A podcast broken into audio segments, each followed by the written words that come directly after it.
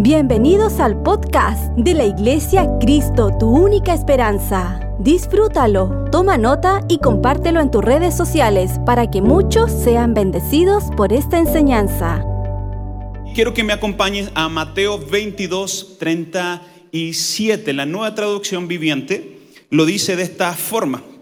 Jesús contestó, ama al Señor tu Dios con todo tu corazón, con toda tu alma y con toda tu mente. Diga conmigo corazón, alma y mente. Creo que este verso es uno de los pilares del Evangelio, amar al Señor. Y la instrucción que Dios nos está dando es, ámame, ámame con todo tu corazón, con toda tu alma y con toda tu mente. Y quiero enfocarme hoy día acerca de cómo podemos amar al Señor con nuestra mente. Creo que Jesús no solamente murió en la cruz del Calvario para morir por nuestras, nuestros pecados y nuestras enfermedades, sino que Él fue a la cruz, nos dio victoria y nos dio la capacidad de vivir vidas victoriosas. Como dice mi papá, a la otra me voy. Dios nos ha dado la capacidad de vivir vidas victoriosas. No solamente murió por nuestros pecados, no solamente murió por nuestras enfermedades. La, vida, la Biblia dice que Él vino a darnos vida y vida en abundancia. ¿Cuánto dicen conmigo yo quiero vivir esa vida, pastor? Una vida en abundancia. Y le he puesto como título a este mensaje, sin límites. La vida cristiana es una vida sin límites.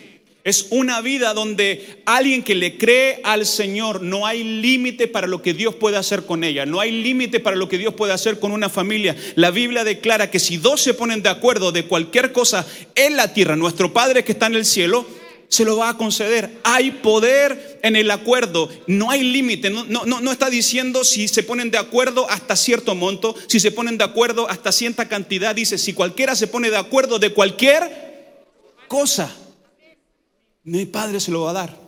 Significa que no hay, no hay límites. Diga conmigo, no hay límites. Para Dios no hay límites. Romanos 12.2, la nueva traducción viviente, dice, no imiten las, las conductas ni las costumbres de este mundo. Más bien dejen que Dios les transforme en personas nuevas al cambiarle la manera de pensar.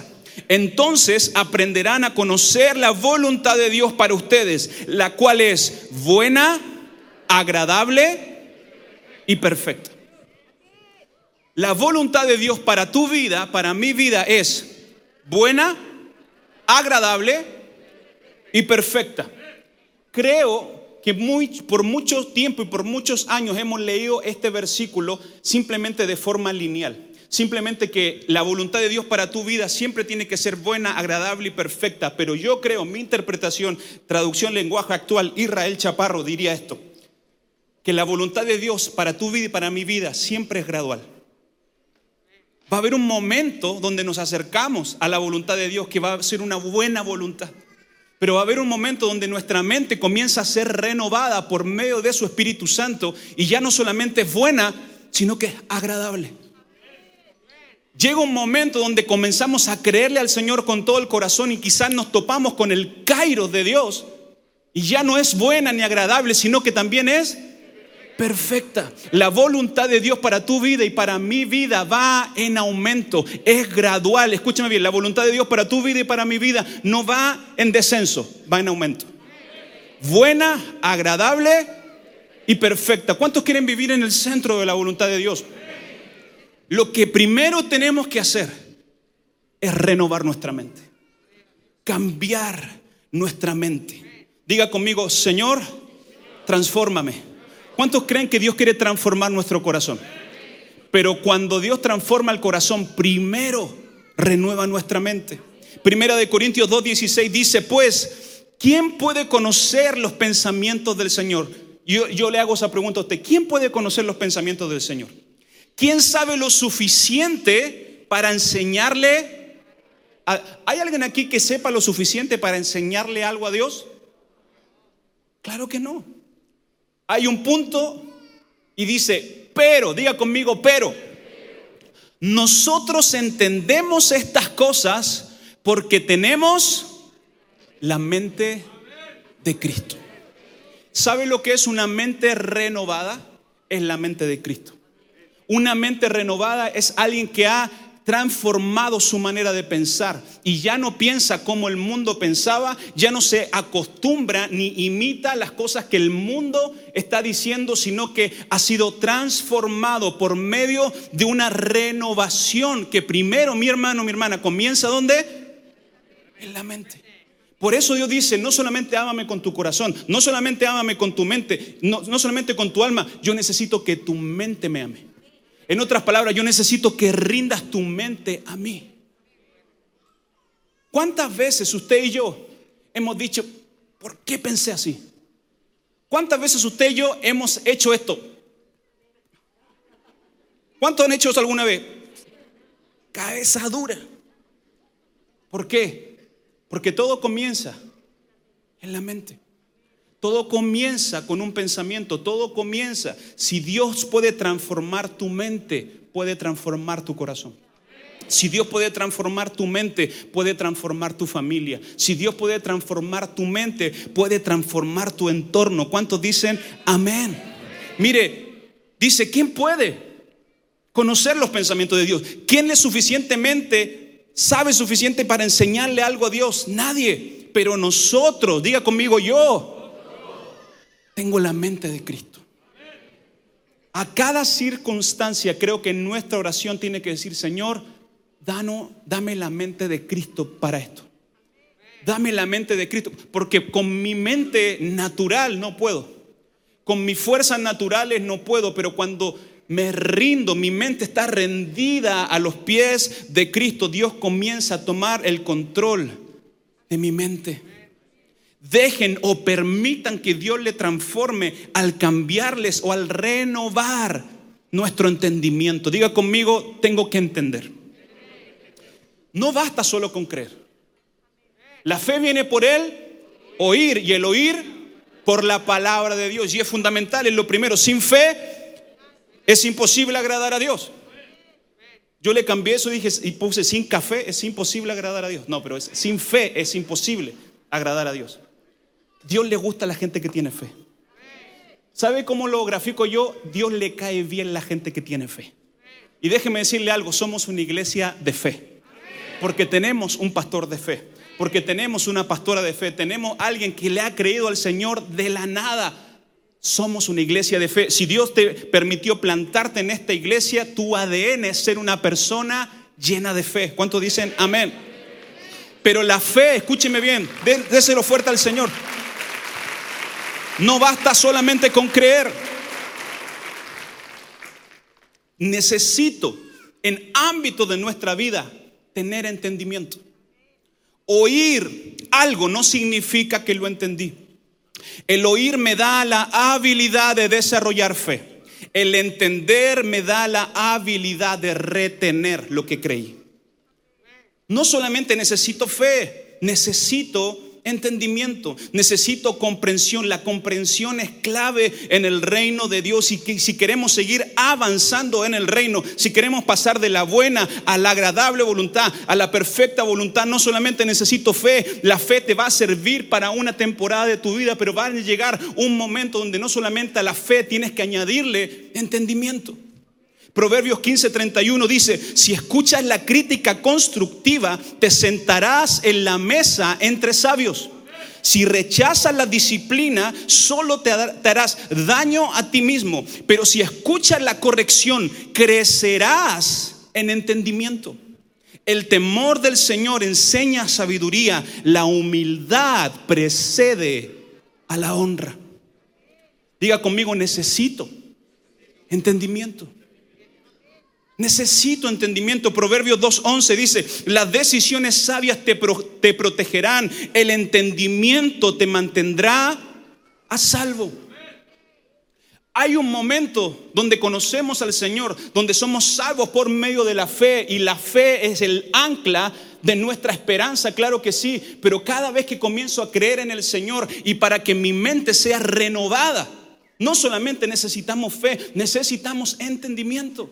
Necesitamos comprender lo que Dios está diciendo. Diga conmigo, necesito entender. ¿Cuántas veces usted ha leído la Biblia y dice, pero no entiendo? ¿O cuántas veces ha pasado una circunstancia, una situación y dice, pero no entiendo por qué? No sé por qué está pasando esto, mi hermano, mi hermana. Dios no solamente quiere añadir fe a nuestra vida, Él quiere añadir, añadir el entendimiento necesario. Y para eso necesito renovar mi mente. Para renovar mi mente. ¿Cuántos alguna vez han renovado el closet? ¿Nadie ha renovado el closet? Le tengo una revelación que no es muy bíblica. Pero si usted quiere ropa nueva, renueve su closet. En otras, hay, hay, mandas que tenemos ahí que, que ya tienen, caminan sola, ¿no es cierto? Porque es la regalona. Pero si Dios, tú quieres que Dios te dé algo nuevo, regala. Deshazte de cosas. Muchas veces no tenemos cosas nuevas porque tenemos siempre las mismas cosas. ¿Cómo Dios te va a dar algo nuevo si tienes el closet lleno de ropa antigua? No es muy bíblico, pero que al que la agarró, la agarró. Como todos saben, hace ya un año y medio más o menos, ¿no es cierto? Bajé de peso, bajé 50 kilos. Y tuve que renovar todo el closet. ¿no es cierto? De hecho, esta, esta chaqueta me la, regaló el David hoy día. Así que si se ve bien es porque eh, era, el David. Y que hay muchas cosas que dije, uy, pero esta no la quiero, no la, no la quiero, no la quiero regalar. ¿Por qué? Porque tenía algo especial. Hay, ropa que ni siquiera me había puesto y que la tenía guardada. Pero tuve que renovar mi closet. Pero para renovar mi closet tuve que sacar hacer espacio. ¿Por qué me está diciendo esto, pastor? Porque para renovar tu mente van a haber pensamientos que vas a tener que desechar.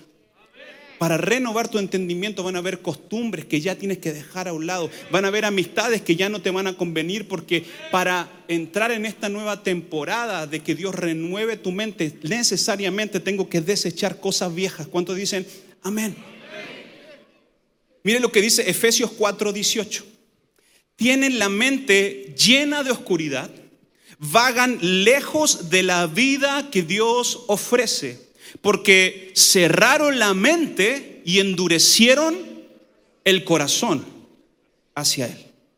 Lo único que me aleja y no me deja disfrutar de la vida que Dios me ofrece es una mente cerrada y un corazón endurecido tienen la mente llena de oscuridad. ¿Por qué? Porque vagan lejos de la vida que Dios ofrece. Porque cerraron la mente y endurecieron el corazón. Siempre que la mente se cierra, el corazón también se va a cerrar. Pero siempre que la mente se abre, nuestro corazón también se va a abrir. Y quizás hay cosas en tu vida y en mi vida que hicieron que nuestra mente se cerrara. Y como nuestra mente se cerró, nuestro corazón también se cerró y dijeron, esta nunca nadie más me la va a hacer. Así que voy a cerrar la mente, voy a cerrar el corazón. Fue un evento tan traumático en tu vida y en mi vida que no nos deja avanzar, no nos deja alcanzar la buena, la agradable, la perfecta voluntad de Dios. Porque, ¿qué? ¿Por qué? Porque lo que me hicieron fue tan fuerte que hizo que mi mente se cerrara y mi corazón se endureciera.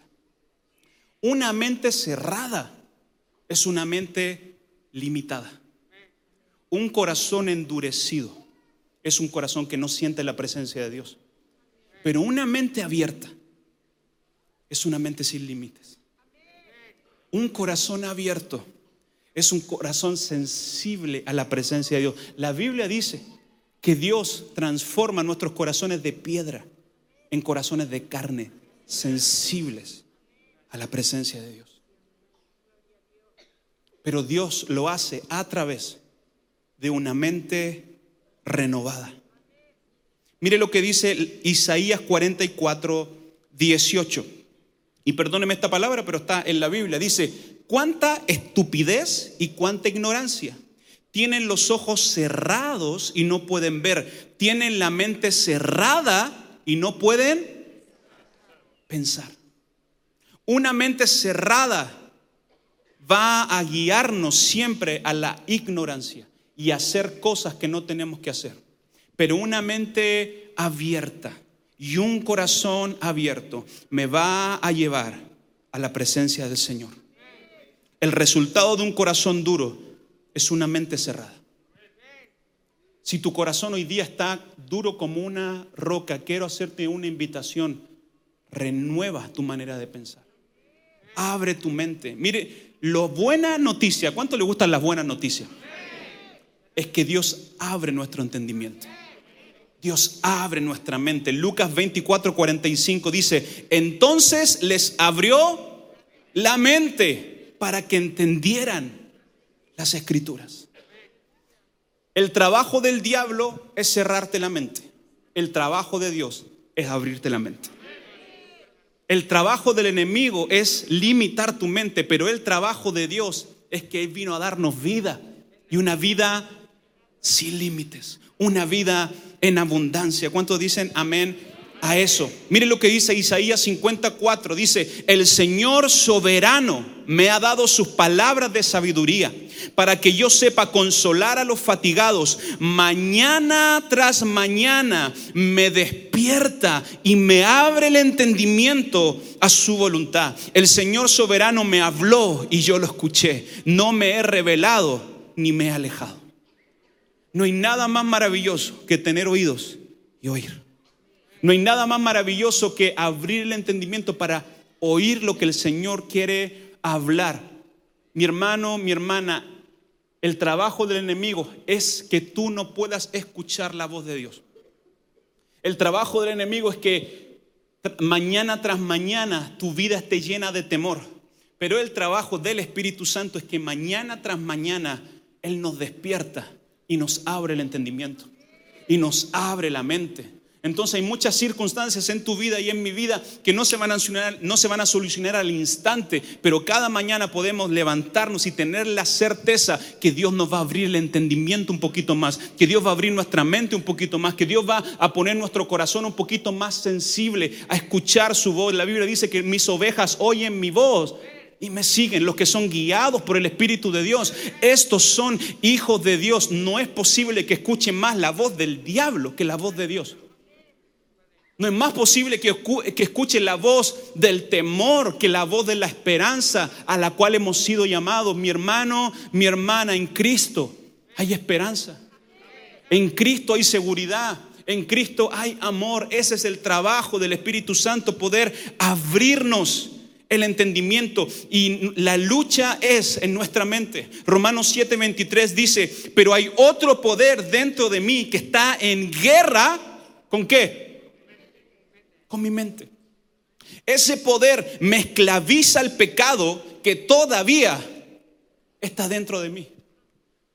Todos los que estamos aquí, y si no es así, en algún momento le vas a entregar tu vida a Cristo. Hemos sido comprados a precio de sangre, le entregamos nuestra vida a Cristo, ya somos salvos por la gracia, es un regalo inmerecido que Dios nos ha dado, pero al estar en este cuerpo mortal siempre va a haber una lucha en nuestra mente que nos va a esclavizar al pecado, si dejamos que nuestra mente se deje guiar por los deseos del pecado, cada vez más nuestra vida y nuestra mente va a ir hacia ese destino. Pero si dejamos que el Espíritu Santo guíe nuestro entendimiento, Él nos va a alejar del pecado y vamos a poder decir, ya no vivo yo, sino Cristo vive en mí. La mente de Cristo está en mí. Ya no me gobierna el enojo, ya no me gobiernan las ganas de pecar, ya no me gobiernan los deseos desenfrenados. Hoy día me gobierna el Espíritu Santo. Tengo dominio propio, tengo la capacidad de gobernar mi mente, gobernar mi casa, gobernar mi familia. Hay una lucha que tengo que identificar para poder ganarla.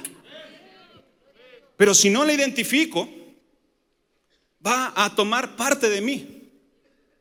Pero en tu vida y en mi vida, todos los días, hay una guerra por tu mente.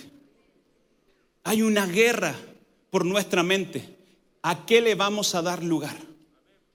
¿Al pecado en nuestra vida o al Espíritu Santo en nuestra vida?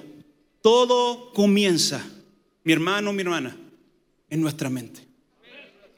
¿Sabe por qué? Porque aquí todos levantamos las manos, todos adoramos al Señor, todos tenemos fuerza para cantar, Pero cuando salimos de este lugar, es en ese momento donde la lucha comienza.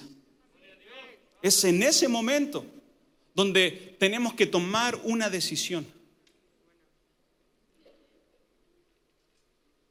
Darle tiempo a Dios fuera de las actividades cristianas es lo que va a determinar cuál es el rumbo de nuestra vida.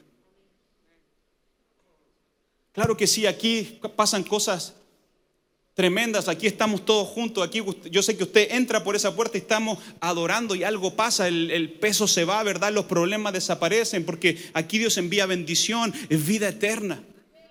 Pero aquí vienes a llenar tu vida de fe, de esperanza, de la palabra de Dios para que tu mente sea renovada y cuando salgas de ese lugar, te subas al auto, te subas al metro, te subas a la micro, sigas lleno de la presencia de Dios, sigas tomando buenas decisiones, mi hermano, mi hermana. Hay una lucha que, que comienza cuando sales de esa puerta. Pero tenemos que entender que nuestra lucha es espiritual. Segunda de Corintios 10:4 dice, porque las armas de nuestra milicia no son carnales, sino poderosas en Dios para la destrucción de fortalezas, derribando argumentos y toda altivez que se levante contra el conocimiento de Dios y llevando cautivo todo pensamiento, toda mente. ¿A qué cosa? A la obediencia de Cristo. Yo decía esto en el Cairo, si, de algo vamos a ser cautivos, que sea de Cristo. No podemos ser cautivos de un pecado oculto. No podemos ser cautivos de una doble vida. No podemos ser cautivos de una vida desenfrenada. No podemos ser cautivos del temor. No podemos ser cautivos del miedo. Si de algo vamos a ser cautivos, que sea de Cristo. Lleven cautivo todo pensamiento a la obediencia. Toda altivez que se levante en contra del conocimiento de Cristo, ahí tenemos que llevarlo cautivo a la obediencia de Cristo Jesús.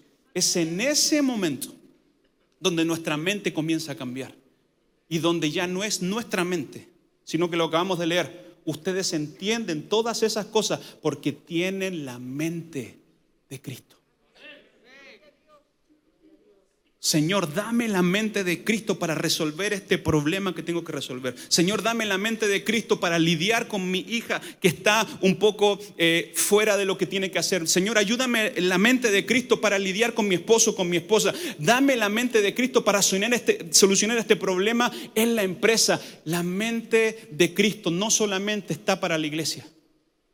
La mente de Dios te puede dar su mente para cualquier cosa. Y cuando entiendo eso, mi hermano, mi hermana, no hay límites. Diga conmigo, no hay límites.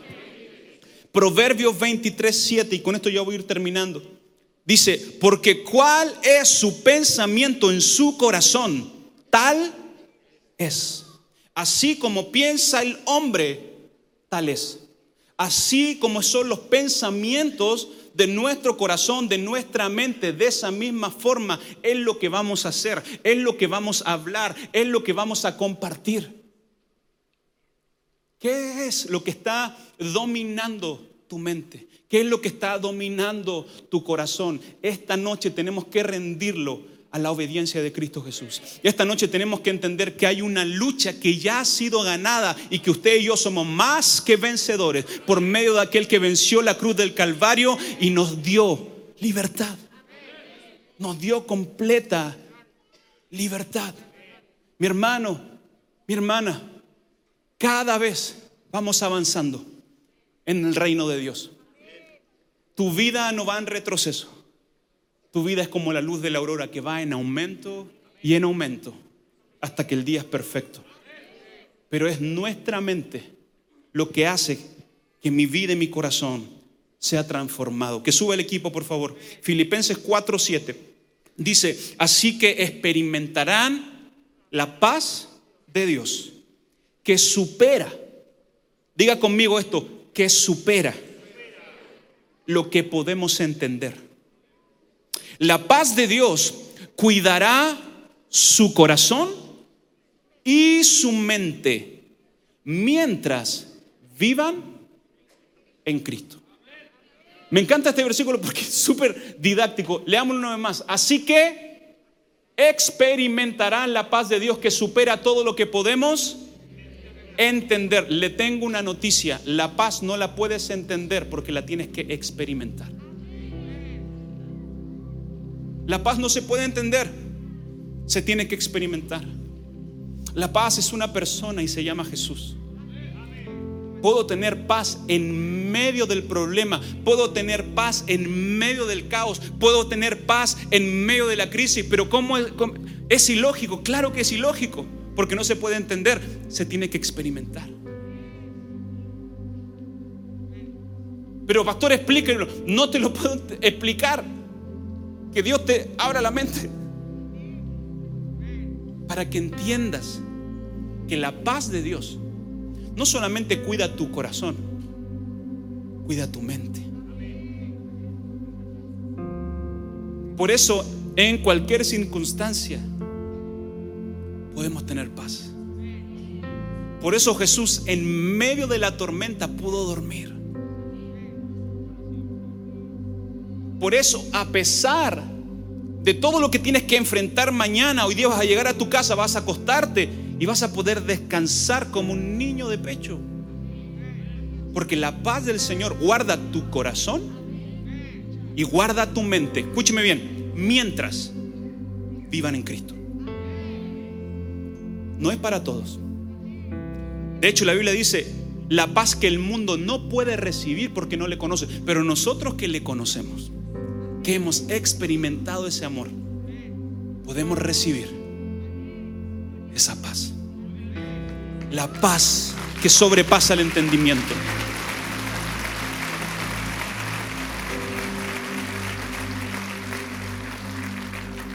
Dios quiere que podamos vivir vidas victoriosas sin ninguna limitación para cumplir sus planes sobre nuestra vida.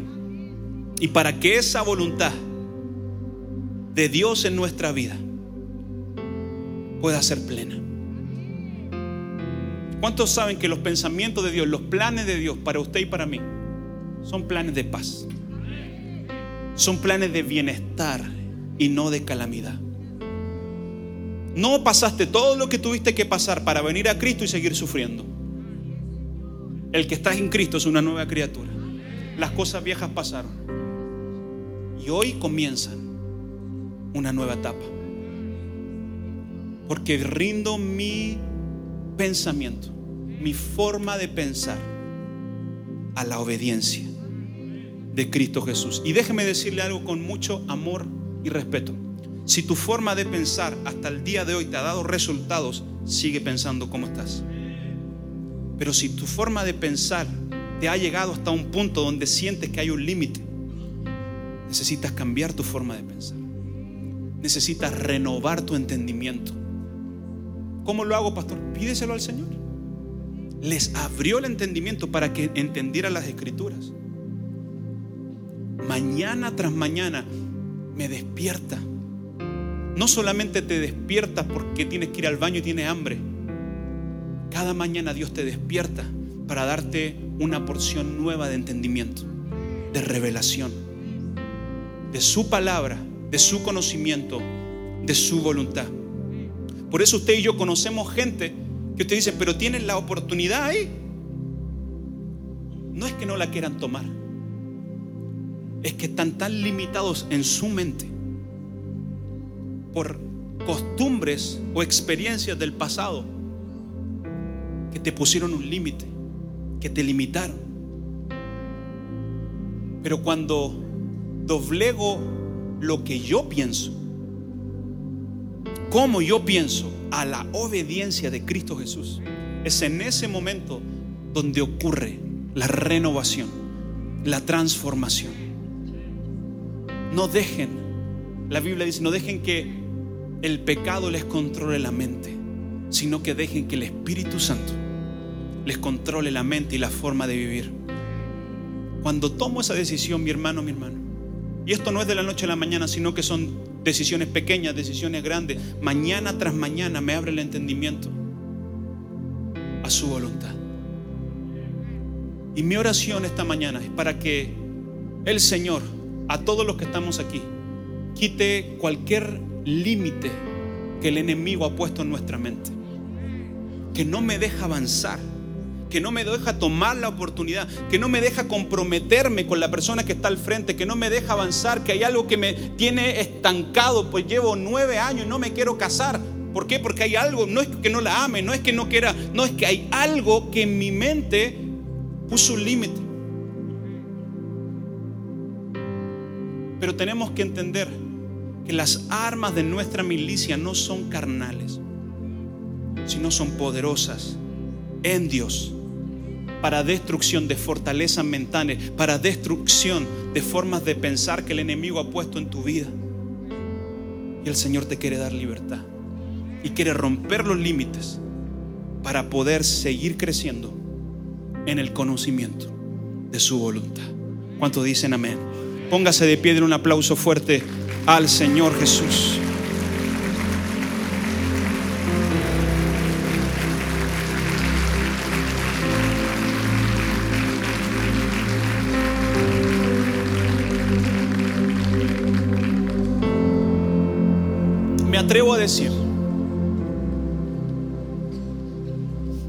Que el mejor ámbito para que nuestra mente sea renovada es en la presencia del Señor. Es en la adoración, es cuando rendimos nuestra voluntad. Y quiero invitarte, levanta tus manos al cielo y dile, Señor, me rindo. Me rindo a tu voluntad. Señor, renueva mi mente. Renueva mis pensamientos. Quita todo límite que el enemigo ha puesto.